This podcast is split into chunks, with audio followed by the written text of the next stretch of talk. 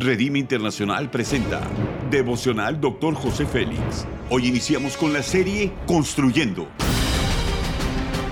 Una serie de enseñanzas y de instrucción profética del Dr. José Félix Coronel en voz del pastor Norberto Cruz. Iniciemos. Capítulo 1. El poder de ver tema sin límites. Génesis 49, versículos 25 y 26 dice, Por el Dios de tu Padre, el cual te ayudará por el Dios omnipotente, el cual te bendecirá con bendiciones de los cielos de arriba, con bendiciones del abismo que está abajo, con bendiciones de los pechos y del vientre. Las bendiciones de tu Padre fueron mayores que las bendiciones de mis progenitores. Hasta el término de los collados eternos serán sobre la cabeza de José y sobre la frente del que fue apartado de entre sus hermanos. Soñar es entrar en el lenguaje de Dios y a las bendiciones sin límites. Los principios son los siguientes. Las bendiciones de Dios no tienen límites. Y llamó Jacob a sus hijos y dijo, Juntaos os declararé lo que os ha de acontecer en los días venideros. Juntaos de oíd, hijos de Jacob, y escuchad a vuestro padre Israel. Génesis 49, versículos 1 y 2. En las siguientes líneas vemos la bendición de Dios sobre cada uno de los doce hijos que vendrían a ser los patriarcas de la gran nación de Israel. A José se le declara que las bendiciones para él y sus generaciones serían ilimitadas. En Adán perdemos la capacidad de producir abundantemente, pero en Cristo recuperamos toda capacidad creativa. Romanos 5:17 dice, pues si por la transgresión de uno solo reinó la muerte, mucho más reinará en vida por uno solo, Jesucristo, los que reciben la abundancia de la gracia y del don de la justicia. ¿Cómo reinaremos en vida? Con abundancia de gracia, con el don de justicia. Recibimos abundancia, provisión excesiva e ilimitada. El apóstol Pablo promete a sus discípulos de Roma en Romanos 15, 29, y sé que cuando vaya a vosotros llegaré con abundancia de la bendición del Evangelio de Cristo. Es una promesa impresionante. El Evangelio de Cristo tiene abundancia de bendición para nosotros.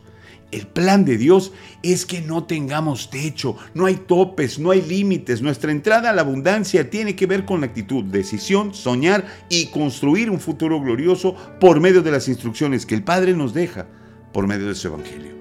El apóstol Pablo le escribe a su hijo Timoteo en 1 Timoteo 6:17, animándole a depositar una fe activa en el Dios vivo, que nos da todas las cosas en abundancia para que las disfrutemos. Notemos nuevamente que Pablo espera que tengamos abundancia de todas las cosas con el propósito que las disfrutemos. ¡Qué esperanza tan gloriosa! Los límites no los pone Dios, sino nosotros mismos. Educar nuestra mente es todo un desafío. Ver cómo Dios ve, actuar con determinación, con fuerza, tomando los riesgos necesarios e invirtiendo lo que se necesite. La aplicación es la siguiente. Renovar nuestra mente es abandonar los pensamientos arcaicos, las estructuras mentales de pobreza, destruir pensamientos injustos y abrir camino a los pensamientos que imparte el Espíritu. Tener una mente alineada a Dios, pensar con justicia y seguir fielmente las instrucciones de Dios.